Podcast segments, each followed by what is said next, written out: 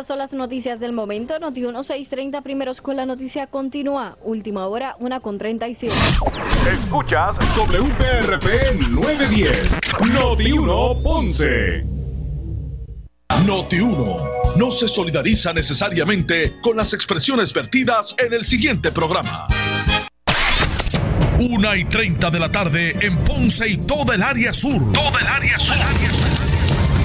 La temperatura sigue subiendo. Sigue subiendo.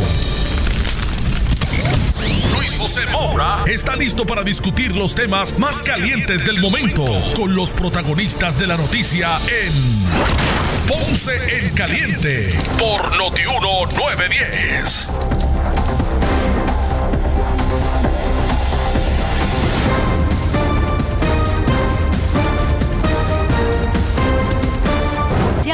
¿Qué quieres escuchar? Las 24 horas te queremos informar. Entérate temprano de... Bueno, saludos a todos, buenas tardes, bienvenidos.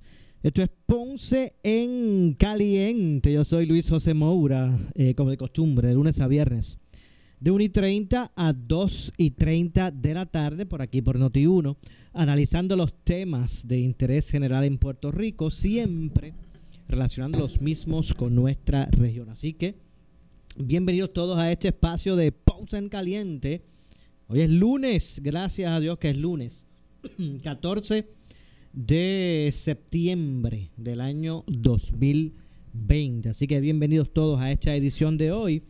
Bueno, y lo que se ha convertido en parte del análisis eh, público del día es los casos, los cerca de 15 mil casos de empleados públicos que pudieron obtener fraudulentamente los fondos del PUA entre maestros, enfermeras, policías, empleados municipales y todas y de todas las agencias de eh, de gobierno. Así que el secretario precisamente del Departamento del Trabajo, Carlos Rivera Santiago, dijo que cerca de 15 mil empleados públicos, eh, cientos de estudiantes menores de edad y confinados se encuentran bajo investigación por presuntamente obtener fraudulentamente beneficios del programa de asistencia de desempleo pandémico eh, PUA, como lo conocemos.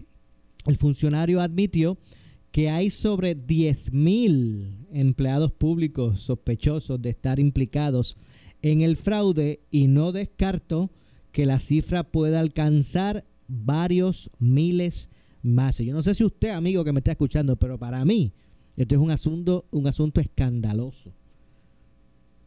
Cuando nos eh, incomodamos o nos indignamos que personas eh, identifiquen a Puerto Rico como un lugar donde aparenta eh, aparentan ser eh, lenientes contra la corrupción o cuando hablan de forma despectiva y, generalizada, porque obviamente eh, 15 mil, 20 mil, 30 mil no representan verdad lo que es todo el pueblo de Puerto Rico, pero cuando a veces pues nos indignamos que eso, eso ocurra, pues miren, seguimos dando balas a esa gente con esto. Repito, el secretario del Departamento del Trabajo, Carlos Rivera Santiago, dijo que cerca de 15 mil, no uno, no dos, no diez, es más, no 100, no mil, 15 mil empleados públicos, cerca de 15 mil eh, empleados públicos. A estos le, unen, le, unimos cientos de estudiantes menores de edad. ¿Ok? Estamos hablando de tipo ya águila viejo, como dicen, tratando de, de, de forma fraudulenta de falcar al gobierno. No, no, no, no, no. Estamos hablando, de hecho, hago la salvedad. Esto yo no estoy generalizando, no estoy diciendo que el pueblo de Puerto Rico, ¿verdad? Se vea reflejado en su totalidad en esto. Pero es que es indignante. Repito, el secretario del Departamento del Trabajo, Carlos Rivera, dijo que cerca de 15 mil empleados públicos, a esto le añadimos cientos de estudiantes menores de edad y confinados, señores, se encuentran bajo investigación por presuntamente obtener fraudulentamente beneficios del programa de asistencia de desempleo pandémico, el PUA. El funcionario admitió que hay sobre 10.000 empleados públicos sospechosos de estar implicados en el fraude y no descartó que la cifra pueda alcanzar varios miles más.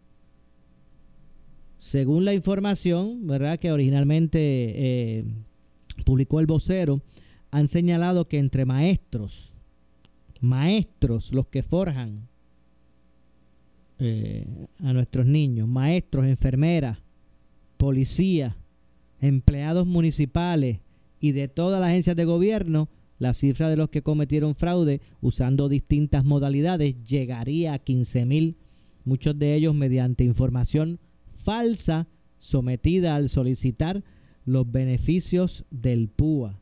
El secretario del Departamento del Trabajo indicó que se trata de muchos casos y se busca que el proceso fluya tanto para la policía y el Departamento de Justicia. ¿Ok? Yo no sé, este, ¿verdad? Eh, ¿Cómo, cómo se podrá, se podrá e-, explicar esto? Miren, yo recuerdo cuando eh, Georges, el, huracán Georges, hubo un sinnúmero de, de, ayudas eh, provenientes de FEMA que, que se asignaron a Puerto Rico y en aquel momento FEMA no tenía tanta, ¿verdad? O, no necesariamente FEMA, el, el, el, el, gobierno federal, que son los que aprueban esos fondos de emergencia, no tenía tanto, ¿verdad? Tanta salvaguarda y tanto double check y tanto procedimiento para el desembolso de esos fondos de emergencia para Puerto Rico. Cosa que cambió cuando, bueno, cuando fueron un montón de funcionarios que metieron presos e investigaron porque eh, eh, cometieron corrupción con estos fondos de FEMA. O sea, cuando el gobierno, estoy hablando del 98, cuando el gobierno federal internalizó, bueno, pero aquí se enviaron esos chavos para allá y un montón de gente que se los fotuteó.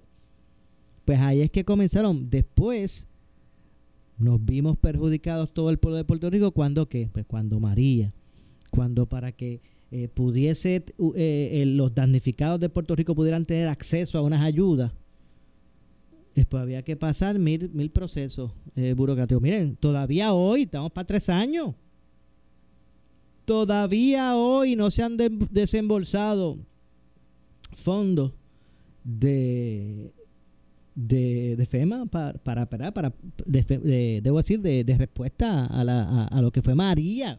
Fíjense que no estoy hablando de lo que está ocurriendo con los fondos de eh, la pandemia ni, ni, ni los terremotos. No estoy hablando de María.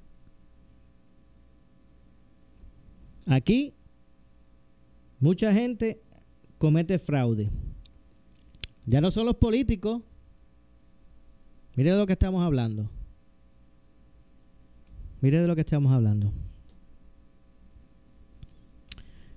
Maestro, enfermera, policía, empleados municipales y de todas las, agencias del gobierno. Que, asegura el secretario del Departamento del Trabajo, Carlos Rivera Santiago, porque esto no lo estoy estableciendo yo, solo dijo el, el secretario del Departamento del Trabajo, que cerca de 15 mil empleados públicos entre los que se encuentran cientos de estudiantes menores de edad confinados. Están presuntamente bajo investigación o están bajo investigación por presuntamente obtener fraudulentamente beneficios del programa de asistencia de desempleo pandémico. Muchachos, estaba por la, la gente por ahí cogiendo dos mil pesos semanales, dos mil quinientos, yo no sé cuánto era. Increíble pero cierto. Ya no estamos hablando de políticos. De esto es lo que estamos hablando. Mientras el gobierno, por un lado, no gasta el dinero asignado, no utiliza, no encamina, contraba, le quitan fondos. Le quitan fondos al gobierno de Puerto Rico para, para atender estas emergencias eh, porque no son no, ¿verdad? no se puede establecer el mecanismo para que ese dinero se, se encamine o se desembolse. Por otro lado, vemos esto que está ocurriendo. Así que es para reflexionar. A veces eh, pedimos cambios y, y creemos que, que, las cosas eh, se resuelven o apuntamos simplemente a unos sectores y nos sentamos eh, hacia atrás en el sofá a juzgar y no nos damos cuenta que la responsabilidad de una sociedad mejor está en cada uno de nosotros. Usted no, usted no acaba de entender que, por ejemplo, la familia, la familia eh, eh, es la clave. Los valores que, como, ¿verdad? Que, en ese entorno familiar usted le, le, le traspasa a sus hijos, sus hijos a los suyos y eventualmente así lo que ocurre en una sociedad es reflejo precisamente de, de, esa misma, de esa misma sociedad. Y eso es lo que estamos, eh, ¿verdad? Eh, en este momento, pues aquí eh, enfrentando, el que se encuentren, ¿verdad? Cientos de personas de todas estratas. Estamos hablando, ¿verdad? De hasta menores de edad, por ahí. Llenando fraudulentamente estos procedimientos para coger chavos que no les corresponden. Menores de edad por un lado maestros, policías, enfermeras, empleados de gobierno.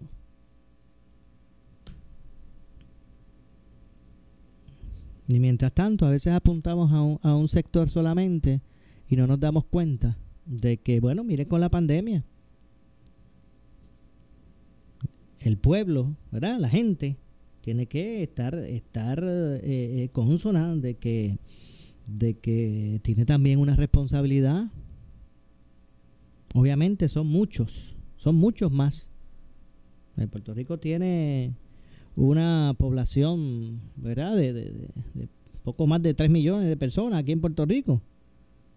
Y aquí de lo que estamos hablando son, ¿verdad? Por lo menos los identificados, unos 15 o 20 mil que, que, que, representa, ¿verdad? Un, un, por ciento eh, mínimo, ¿verdad? Hay que también señalar que, que la, la mayoría de la gente se levanta en la mañana a emprender, a, sudar la patria, a, buscar el sustento de, su familia. Eso, eso está claro. No estoy aquí generalizando. Pero hay veces que eh, los más eh, álgidos en los señalamientos, pues, pues mire, incurren en este tipo de, de, de conducta. Mire, si es que eh, por ejemplo, a veces miramos solamente a los que ocupan cargos públicos, ¿verdad? Y uno dice, bueno, todos los años agarraron a, él, agarran unos cuantos, corrupción. Pues mire, usted sabe que, que la gente, eh, los políticos representan sociedades. La sociedad, es, la sociedad es lo que es que los pone ahí. Así que vamos a, a, a reflexionar en eso. Eh, porque obviamente pues esto esta información pues es algo que, ha escandalizado a muchos repito cerca de 15.000 empleados públicos pudieron obtener fraudulentamente los chavos de púa entre, entre maestros, enfermeras, policías, empleados municipales y de todas las agencias, según expresó el secretario del Departamento del Trabajo, Carlos Rivera Santiago. Eh, entre otras cosas, señaló el funcionario que bueno, pues que esto es, esta es la información, ¿verdad? Esto es lo que se está manejando en términos de las esferas de investigación en Puerto Rico. Él, indica que se trata de muchos casos y que busca, se busca que el proceso pues pueda fluir tanto para la policía y el departamento eh, de justicia. Así que bueno, hoy, ¿verdad? Escandalizados mucho por esta situación que está ocurriendo eh, y haciendo una parte eh, antes de ir a la pausa, hoy es la fecha límite para inscribirse para votar en las elecciones generales. Personas mayores de 60 años tendrán hasta el 24. Eso le queda un tiempo adicional para solicitarla. Me refiero a la tarjeta electoral. Eh, hoy 14 hasta las 9 de la noche es el término. Por aquí. Hoy, 14 de septiembre, hasta las 9 de la noche, es el término, eh, ¿verdad? Es el último día para realizar el proceso de inscripción, reactivación, reubicación o de transferencia.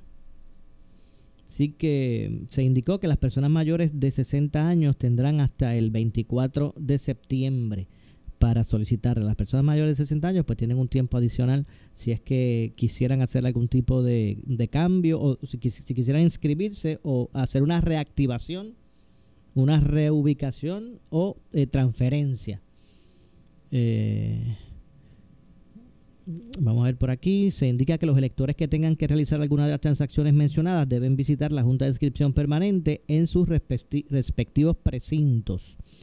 Eh, los jóvenes que cumplan 18 años de edad en o antes de noviembre deben inscribirse hoy o de lo contrario no podrán votar en las elecciones generales. Así que los que cumplan 18 años, que es la edad establecida en ley para poder ejercer el, el voto, en o antes del 3 de noviembre deben inscribirse hoy o de lo contrario pues no podrán votar en las elecciones eh, próximas generales. Eh, pueden solicitar el voto adelantado los electores con algún impedimento físico o que utilizarán equipos para asistirse en eh, su movilidad eh, y personas encamadas. Esos son los que pueden solicitar voto adelantado, repito, algún persona con algún elector con algún impedimento físico o que utilizan equipos para asistirse en su movilidad y personas encamadas, electores con condiciones especiales que residan en casas de alojamiento y los cuidadores únicos de menores de 14 años de edad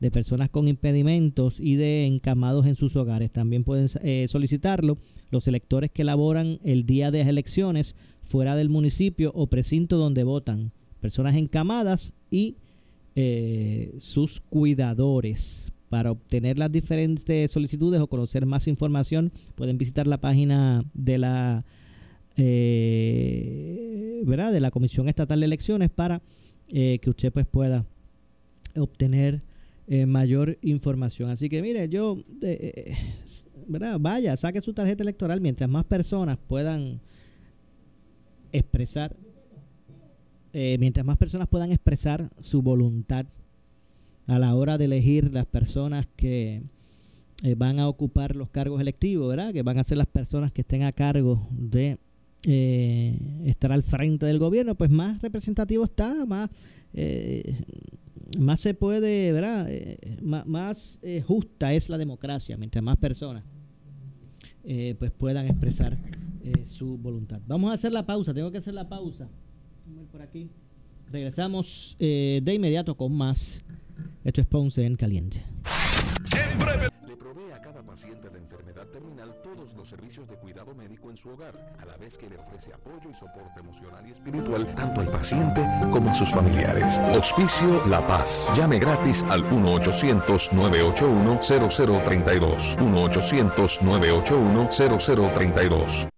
No descuides tu salud ni la de tu familia. En el Hospital Metropolitano Dr. Pila en Ponce ofrecemos la más completa sala de emergencias para adultos y pediátricos las 24 horas los 7 días de la semana, con la más alta tecnología y los mejores profesionales de la salud. Contamos con las medidas de protección necesarias para la seguridad de nuestros pacientes y visitantes. Confía tu salud en el Hospital Metropolitano Dr. Pila Ponce 787-848-5600 848-5600 Siente la diferencia de nuestro trato. Oscar Crespo y Asociados somos orientadores de casos de seguro social por más de 30 años, con el conocimiento y la experiencia que necesitas al momento de someter tu reclamación. Para orientación, consulte con el licenciado Oscar Crespo, exdirector del Seguro Social Federal. No te confundas y no te dejes engañar. Seguimos ubicados donde siempre, esquina edificio de dos plantas frente al semáforo, en Avenida Fagot Santa Clara, número 3042 Ponce, 787-642-2452.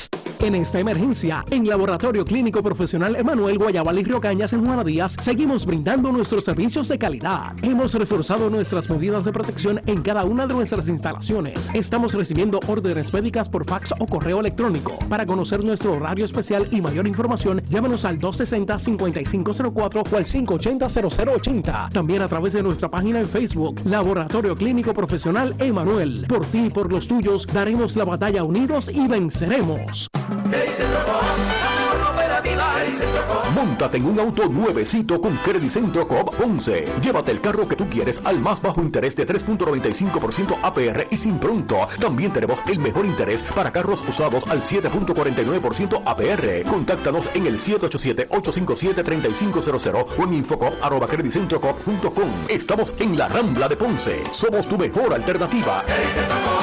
Acciones y depósitos asegurados hasta 250 mil dólares por COSEC. Cuando se alinean las ofertas, surge una oportunidad dorada. Es el Golden Opportunity by Lexus, con APR desde .98%, garantía de 4 años o 50 mil millas y protección de crédito. Solo ahora en Lexus de Ponce y Lexus de San Juan. Escápate en grande con tu BMW en el Exclusive Sales Event de Autogermana.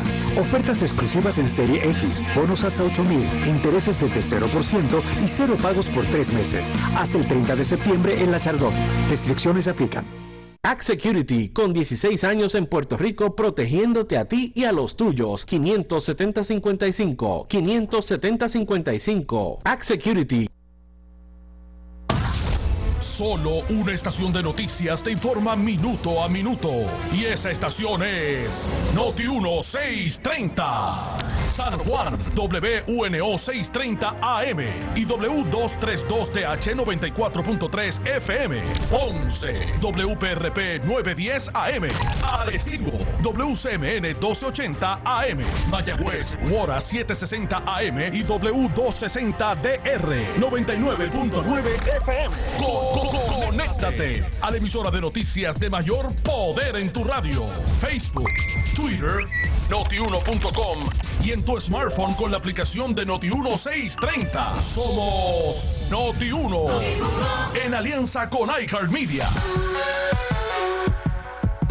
Noti 1630 te presenta las noticias del momento. Las noticias del momento. Pasamos a la sala de redacción Rafael Rafi Jiménez. Buenas tardes, le saluda Gelmarí Rivera Sánchez y usted escucha Noti 1630 primeros con la noticia. Última hora 2 con 1. El empresario y ex candidato independiente a la gobernación Manuel Sidre dijo en el programa Pelotadura que el Partido Republicano y su candidato presidencial Donald Trump tienen amplio apoyo en la comunidad cubana en la Florida. Interviene Ferdinand Pérez.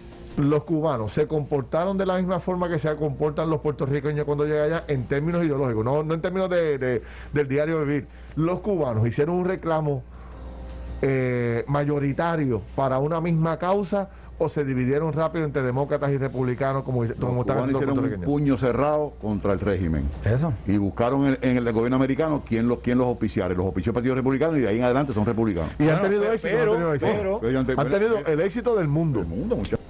Última hora 2 con 2. El exgobernador Alejandro García Padilla consideró que el voto puertorriqueño decidirá la elección presidencial en el estado de la Florida y así lo dijo en el programa Sin Miedo. Florida, eh, eh, eh, en Florida los puertorriqueños decidimos. ¿Por qué decidimos? Porque saben, sabemos que los puertorriqueños van a votar por Biden, en pero ¿en qué proporción, verdad? O sea, quiero decir, mayoritariamente por Biden. Si es eh, 55 a 45, eh, eh, po- con eso podría ganar Trump. Los puertorriqueños tenemos que salir a votar abrumadoramente por Biden para, para eh, que el estado de la Florida eh, envíe sus votos presidenciales a la, a la, a la elección de, de Biden, no a la elección de Trump. O sea, esto, es- esto es así de sencillo. Estas son las noticias del momento, gente. Noti 1630 primeros con la noticia continúa. Última hora 2 con 3. En breve le echamos más leña al fuego en Ponce en Caliente por Notiuno 910.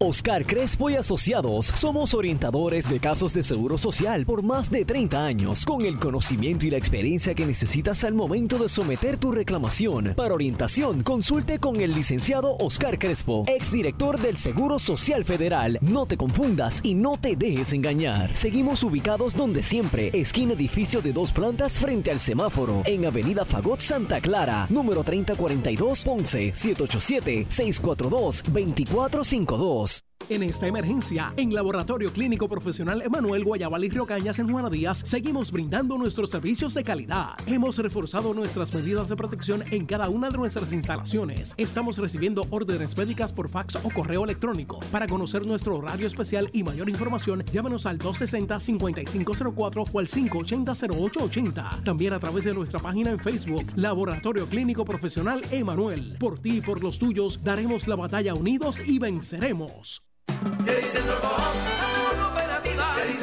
Móntate en un auto nuevecito con Credit Centro Coop Ponce. Llévate el carro que tú quieres al más bajo interés de 3.95% APR y sin pronto. También tenemos el mejor interés para carros usados al 7.49% APR. Contáctanos en el 787-857-3500 o en infocop.com. Estamos en la Rambla de Ponce. Somos tu mejor alternativa.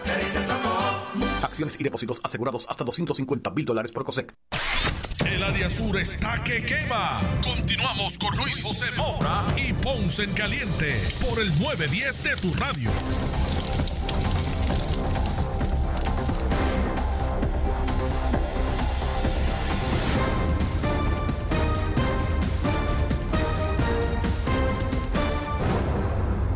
Bueno, estamos de regreso, 2 con 6 de la tarde.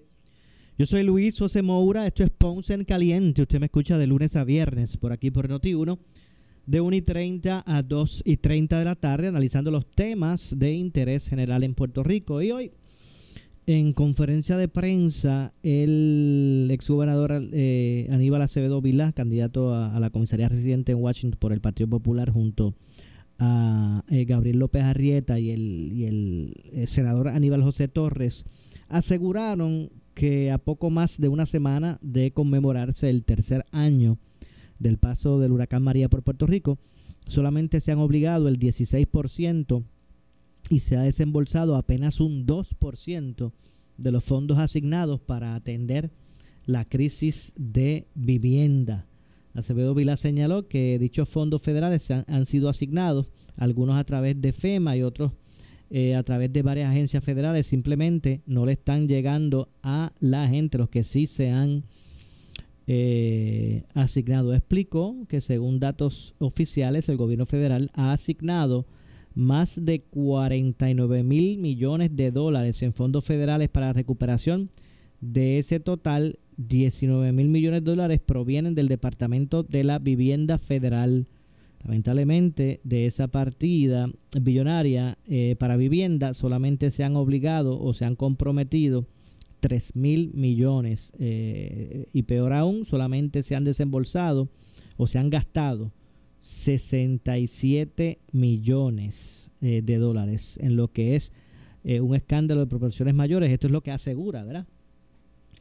Eh, eh, Aníbal Acevedo Vilá solamente se han invertido en la crisis de vivienda el punto 33, 0.33% del total eh, asignado. Entre otras cosas, el senador Aníbal José Torres señaló que el panorama se complica aún más, tal como ha dicho, se han dicho eh, algunos alcaldes y según los números del propio gobierno, o sea, no se han desembolsado ni un solo centavo para la mitigación de riesgos con fondos de FEMA a través de lo que es el CORTRI, el CORT3, eh, que es una partida de cerca de 3 mil millones de dólares, del, del, cual se han obligado apenas eh, 100 millones de dólares y se han desembolsado, no, y no se ha desembolsado todavía, no se ha desembolsado todavía nada, miren. Indistintamente la magnitud o el, ¿verdad? Lo, lo, lo que quieran proyectar a veces, eh, ¿verdad? miembros que eh, pues eh, compiten contra los funcionarios actuales del gobierno. Indistintamente eso, vamos a sacar eh, ¿verdad? Una, una cosa de la otra. El que casi a tres años de, y bueno, y algunas, algunas por, serán por algunas razones específicas, otras, pues obviamente eh, eh, rayan en, en, en, la, en lo inexplicable pero ¿verdad? poniendo las cosas en perspectiva y tomando en cuenta que habrán ocasiones que, que no está en manos de, de, algunos entes gubernamentales, ¿verdad? El que, el que pueda tener una mayor, pueda haber una mayor rapidez, pero el que a tres años eh, de María estemos hablando de que, de, que en, aspectos específicos como la vivienda, eh, por ejemplo, la mitigación, vamos a, vamos a poner algo, ¿verdad? O la mitigación no se hayan podido eh, o, no, no hayan llegado a donde tienen que llegar para que, para que pueda servir al pueblo estos fondos. Que uno hable de un 0.33 el que esto, el que estén a punto de perder muchos de esos fondos ahora en diciembre. Porque no se hayan podido encaminar como con el pero ¿cómo es esto? ¿Cómo pasa eso? ¿Cómo pasa eso?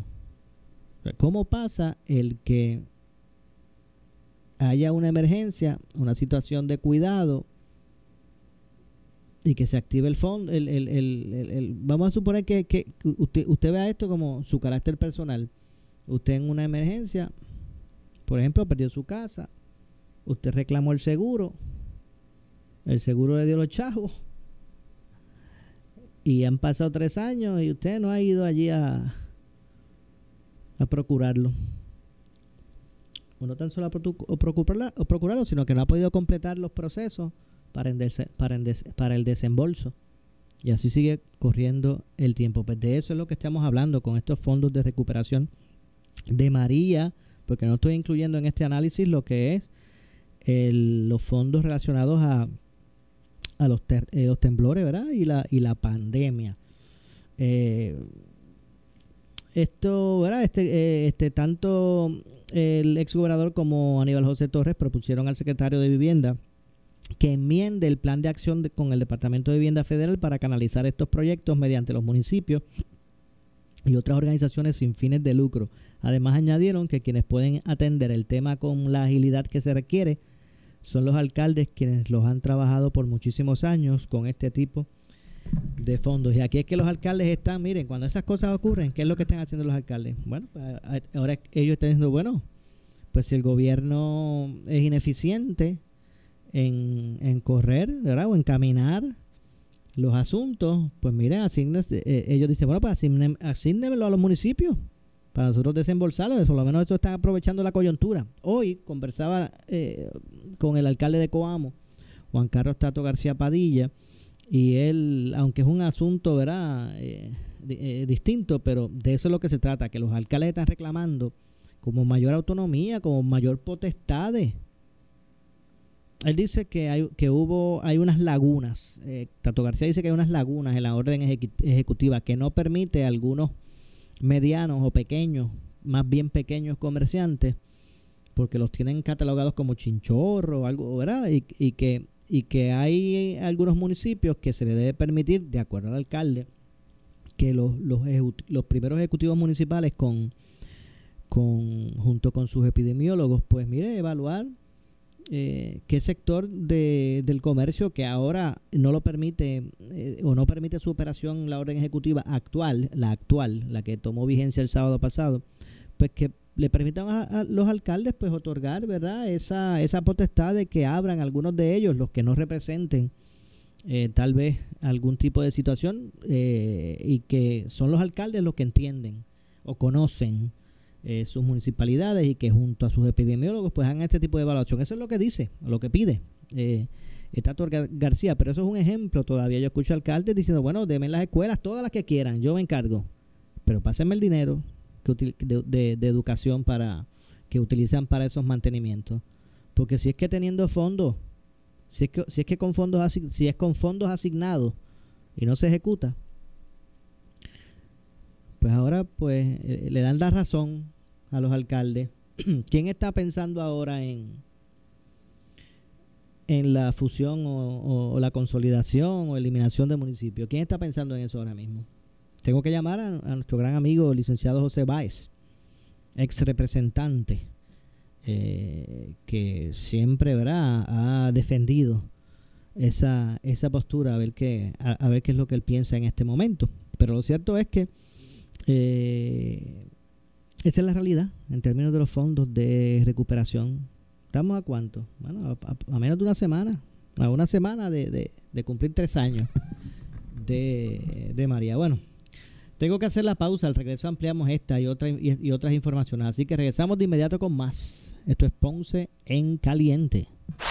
En breve le echamos más leña al fuego en Ponce en Caliente por Notiuno 910.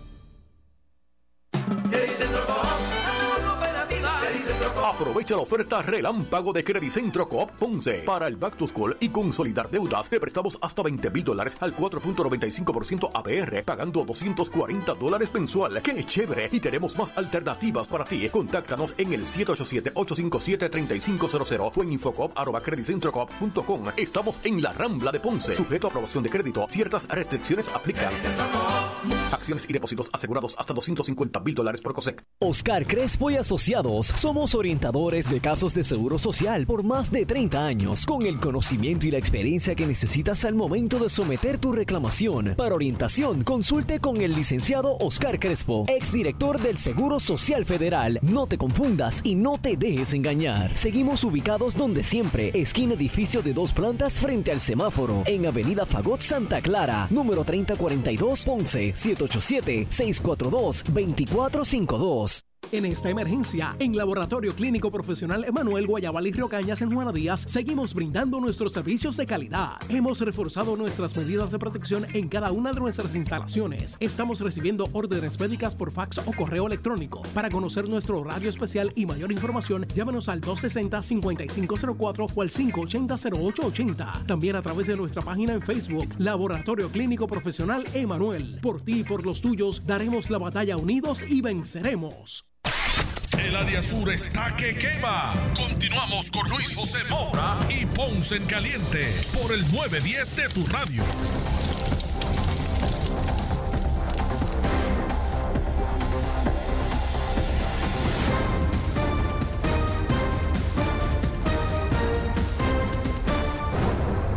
Bueno, estamos de regreso, 2 con 15 de la tarde, ya nuestro segmento final. Yo soy Luis José Moura. Y esto es Ponce en Caliente. Usted me escucha de lunes a viernes por aquí por Noti1 de 1 y 30 a 2 y 30 de la tarde, analizando los temas de interés general aquí en Puerto Rico, siempre relacionando los mismos con nuestra región. Y decía que el candidato a la comisaría residente eh, del Partido Popular Democrático eh, y ex gobernador eh, Aníbal Acevedo Vilá, junto a Gabriel López Arrieta y Aníbal José Torres, el senador, aseguraron que a poco más de una semana de conmemorar eh, conmemorarse el, tercer aniversario del paso del huracán María por Puerto Rico, solamente se han obligado el 10, 16% y se ha desembolsado apenas un 2% de los fondos federales asignados para atender la crisis de vivienda. Así que vamos a escuchar parte de lo expresado en conferencia de prensa por el ex gobernador. La gobernadora, ¿y qué ha hecho?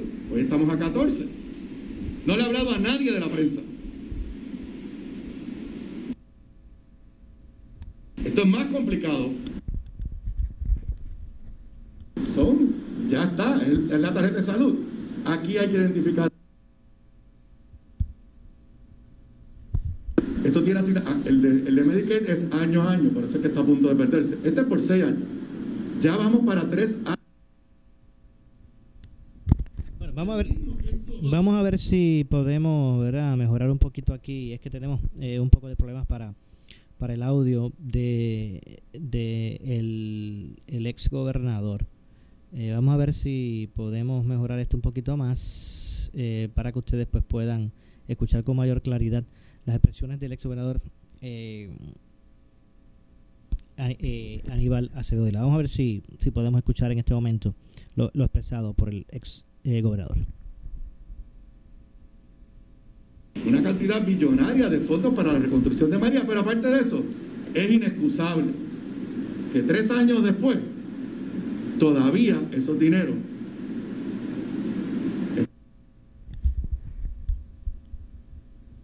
gente que tanto lo necesita en Puerto Rico. La comisionada reciente nos tiene que decir qué gestiones ella ha hecho con el Departamento de la Vivienda Federal, con su secretario Ben Carson, para acelerar la parte federal y qué ha hecho para el gobierno en el cual ella pertenece. A la administración administración del PNP aquí y a la administración de Donald Trump. Vamos a ver si un poquito más adelante pues podemos podemos escuchar con más claridad eh, y podemos ver accesar mucho mejor. Aquí es que tengo un poquito de problemas con la conexión. Vamos a ver si lo arreglamos de esta forma. Vamos a ver por aquí. Eh, si de este en esta ocasión pues podemos escuchar un, un poco mejor por porque hace el reclamo hoy eh, en ese sentido. Y eh, le pide, le exhortan a le exhortan a la gobernador a la gobernadora que bueno pues que, que, ejerza sus oficios para para que pues eh, puedan desembolsarse estos fondos. Vamos a escuchar. estamos a 14. No le ha hablado a nadie de la prensa. Esto es más complicado. Son, ya está, es, la tarjeta de salud. Aquí hay que identificar. Bueno. Pues más adelante, más adelante vamos a, poder escuchar entonces, a ver si podemos entonces escuchar con mejor fluidez, si es que se me está deteniendo el, audio. Más adelante entonces escuchamos directamente al, al, ex superador. Bueno, y es que eh, continúa pues también siendo parte de lo que es el, el análisis público, pues el, el desembolso eh, eh, lento de, de, estos fondos. Y han llevado, como decía, a los alcaldes a, exigir, a los alcaldes a exigir, bueno, pues que, que, el gobierno, pues, eh, más allá de, de, asignar o buscar ejecutar lo que es la atención de las necesidades ciudadanas, pues mira que lo deleguen los municipios que lo deleguen los municipios, pero obviamente asignando eh, eh, el fondo, que el, que el gobierno central, el, el, gobierno central pues se, se limite, ¿verdad?, a lo que es la, la asignación de fondos y la eh, de fondos a los municipios para que sean los que ejecuten los alcaldes al respecto. Así que básicamente esta liga de alcaldes que, que agrupa eh, varios eh, alcaldes de los diferentes, bueno, de los dos principales partidos, eh, rojos y azules, pues están reclamando ese tipo de, de acción. Buscar enmendar la ley de municipios para que pues puedan tener unas mayores prerrogativas. Yo no sé si en, verdad esto es esto es algo que habría que, que evaluar porque habrán alcaldes que serán diligentes, otros no, como en todo. de hecho, no es menos cierto, no es menos cierto que la mayoría, no todos, la mayoría de los alcaldes, de las alcaldías en Puerto Rico están corriendo con números deficitarios en sus en sus eh, presupuestos. Así que los alcaldes exigen que se, que se, que se les asigne los fondos por el gobierno central. Miren, eh, aquí la situación es la siguiente. Yo he siempre presentado, yo, hay un, un, aspecto que siempre me ha interesado por, por la cantidad de fondos de, del gobierno, que no todos, o sea, en su gran mayoría pues son fondos que se asignan, por ejemplo, para carreteras, pero no todos provienen precisamente de partidas federales. Hay, hay, fondos eh, de lo que es el, el Fondo General que también se utilizan para eso. Eh, y es esta, esta, eh, eh, ¿verdad? Esta, este, esta desvinculación, están desvinculados, por ejemplo, lo que es energía eléctrica y acueductos de alcantarillado con lo que es el Departamento de Transportación y Obras Públicas. Usted ve, usted no sé si ha tenido la experiencia, me, me, me imagino que sí, que de momento usted ve, oye, pero ¿qué, ¿qué, es ese ruido allá afuera? Ah, mira, qué buen, qué bien. Están embreando por aquí, ya era hora. Esos boquetes ahí en, metí en el carro esbaratado hace años. Y usted, y usted le, le dura la alegría momentáneamente. De momento usted escucha, ¿y qué es lo que está pasando? Bueno, pues que es que están embreando, qué bueno, ya era hora. Y esa alegría a usted le dura un par de semanas en, en ocasiones. ¿Por qué? Porque detrás de, salen por un lado los que están embreando y llegan por otro lado, ¿quién? Los de acueducto. ¿A qué? Pues hacer una excavación porque hay que arreglar un, una tubería. Bueno, y nadie está cuestionando la tubería, hay que arreglarla. Pero entonces no se, no, no hay una concordancia. Mire, señores, usted ponga un calendario donde usted va a embrear Y si, y, si hay una, algo que reparar, pues se repara. Lo mismo pasa con energía eléctrica. Antes de, hay chavos que se van por el, por el, por el este, ¿verdad? Por se, se, se van por el chorro. Y después viene acueductos y ¿qué hace? Pues le echa una tiajita con una gravilla, ¿verdad? ¿Usted los has visto en la carretera? No, no repavimenta o, reemplaza el, la brea que se tira le echan una, una gravilla allí. La otra vez yo estaba pasando por un área por aquí en Ponce que, que, que pasa muchísimo. No, no voy a decir el, el lugar ahora mismo, pero había un, una excavación de esta que hace acueducto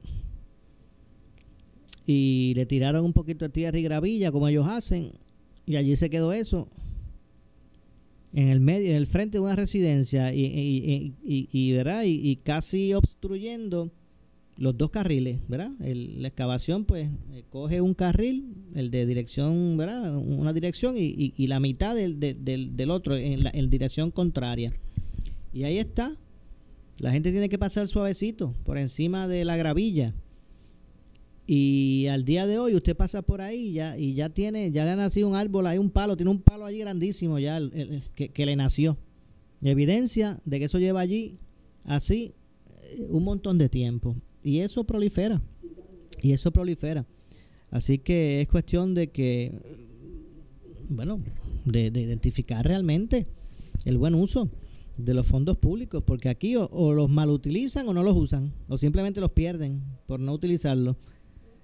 Eh, así que de eso es lo que estamos hablando. Así que los alcaldes ahora reclaman que eh, se les considere en ese sentido, pero que la responsabilidad se les traspase, pero que venga acompañado de los fondos que maneja el ente central, estatal, el gubernamental, para ese tipo de, de, acción. Yo no sé si usted ha tenido la oportunidad, mire, la autopista, pues no tanto. La autopista, lo que ustedes ven, y me refiero a, la, la, 52 en dirección a, al área metropolitana, ahí pues constantemente usted ve que hay drones ahí anaranjados donde se está trabajando, pero eh, viaje de Ponce allá a Mayagüez, al área, al área oeste, siga por allá, Pañasco, para allá, para Rincón, siga por ahí para arriba. Y usted va a ver en un momento dado que si usted se dirige de Ponce hacia allá, hacia el oeste, pues eso está, esa la carreta estaba abandonada, el, la, isleta central y la valla que, hay, que se supone que esté ahí, que a veces uno no sabe si está porque eso se lo come la, la, la hierba. Y entonces, pues cuando uno mira por los municipios que dice, ah, es que eso es estatal. Eso le pertenece al gobierno estatal. Bueno, pero lamentablemente se nos ha acabado el tiempo. Continuamos esta conversación más adelante. Eh, nos vamos. Yo regreso mañana, como de costumbre, a las 1 y 30 de la tarde aquí en Ponce en Caliente. Pero usted, amigo y amiga que me escucha, no se retire, que tras la pausa, la mujer noticia. Carmen Jovet. Tengan todos buenas tardes. Escuchas WPRP 910, Noti 1 Ponce. Noti 1 no se solidariza necesariamente con las expresiones vertidas en el siguiente programa.